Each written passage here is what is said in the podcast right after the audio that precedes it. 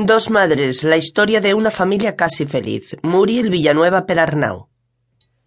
Versión audio grabada por Pilar Laguna para Editorial Liverbox SL y para su distribución única y exclusivamente a través de su página web www.audiomol.com. A mis dos hermanas y a todos los hijos e hijas de gays y lesbianas. Prólogo. He decidido desnudarme. Tomé esta decisión empujada por la rabia y a la vez por la ilusión, el día que empecé a oír opiniones diversas, a menudo desinformadas, sobre el matrimonio de gays y lesbianas y sobre la posibilidad de adoptar niños. No soy en absoluto una exhibicionista, pero considerando mi situación e impelida por lo que siento desde que empezó este debate, tengo la imperiosa necesidad de contar todo lo que encontraréis en este libro. Mi experiencia personal como hija de una pareja lesbiana. Escribo para intentar dar un pequeño empujón más a este mundo, a este engranaje tan lento que parece que nunca acabe de arrancar. Por lo tanto, sin querer en ningún momento ser demasiado pretenciosa, desearía que fuera un libro para todo el mundo. Y aquí, desde mi punto de vista, está la diferencia entre el para y el por. Es, como digo, un libro para todo el mundo, porque yo, por supuesto, querría que lo leyera todo el mundo, pero es un libro que está escrito pensando en dos colectivos que son su núcleo y sus destinatarios principales, cuya existencia espero contribuir a mejorar con mi modesta aportación. Me refiero al colectivo de hijos de gays y lesbianas al cual pertenezco y, como ya imaginaréis, al colectivo de gays y lesbianas al cual pertenecen mis madres. Va por vosotros. Va por los hijos de las familias homoparentales, porque todos los niños tienen derecho a vivir en paz, a ser aceptados por todo el mundo, a hablar de la familia en voz alta y con tranquilidad, sin tener que inventarse historias ni vivirlo en silencio. Va por los futuros padres y las futuras madres que se planteen la posibilidad de estar metiendo a sus hijos en un lío, o que quizá se sientan culpables por cargar sobre sus hijos su propia condición sexual. No hay ninguna razón para tener miedo. Pues bien, al fin ha llegado la hora de proclamar mi condición. Empiezo a oír otras voces y sé que se ha terminado el tiempo del silencio.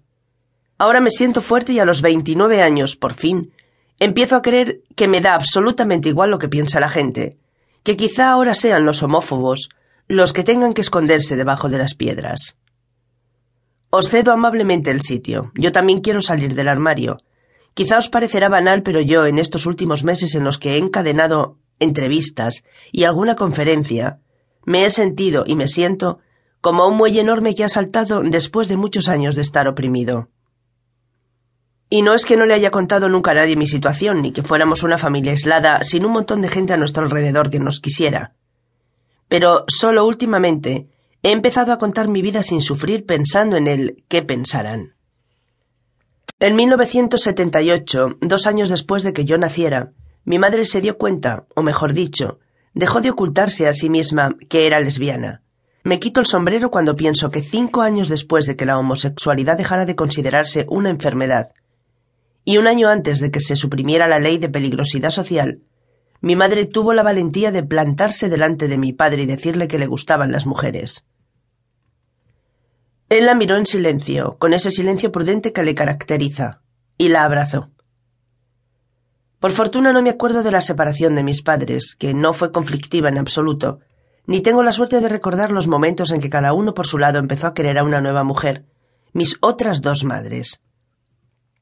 Así las cosas, estas dos nuevas familias fueron mi punto de apoyo desde que tengo uso de razón. Esta ha sido siempre mi situación familiar, que me ha acompañado de forma estable y tranquila. Desde el momento de la separación me quedé a vivir con mi madre y muy pronto pasamos a ser tres. Ellas dos, mi madre biológica y su pareja, se convirtieron en mi núcleo familiar principal. Ni siquiera recuerdo haber tomado conciencia de que tenía dos madres en casa y de que eran pareja. Para mí ha sido siempre así y siento la homosexualidad con tanta naturalidad que desde muy pequeña siempre me pareció un gran misterio y un motivo de sufrimiento el hecho de no entender por qué muy pocos la aceptaban. Y aún lloro de rabia y de tristeza cuando pienso que ellas nunca han podido hacer una cosa tan sencilla como pasear por la calle cogidas de la mano, por poner solo un ejemplo.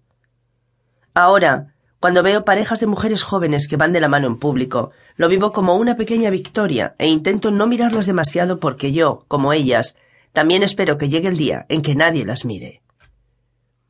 Con el tiempo la convivencia se fue organizando en aquellos turnos desiguales que suelen seguir a los divorcios, pero estas dos familias resultaron estar formadas por cuatro